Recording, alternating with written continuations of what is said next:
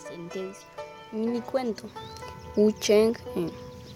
Aquella noche, en la hora de la rata, el emperador soñó que había salido de su palacio y que en la oscuridad caminaba por el jardín, bajo los árboles en flor. Algo se arrodilló a sus pies y le pidió amparo. El emperador accedió. El suplicante dijo que era un dragón y que los astros le habían revelado que al día siguiente, antes de la caída de la noche, Wen Cheng ministro del emperador, le cortaría la cabeza.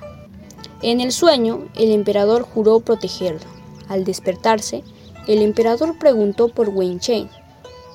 Ellos le dijeron que no estaba en el palacio.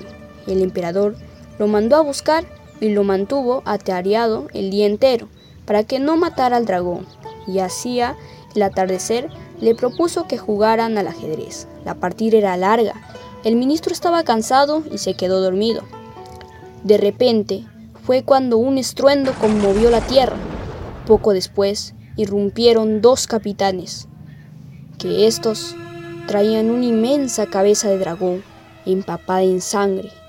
La arrojaron a los pies del emperador y gritaron: ¡Cayó del cielo! Wen Cheng, que había despertado, la miró con perplejidad y observó: ¡Qué raro! Yo soñé que mataba a un dragón así. Fin.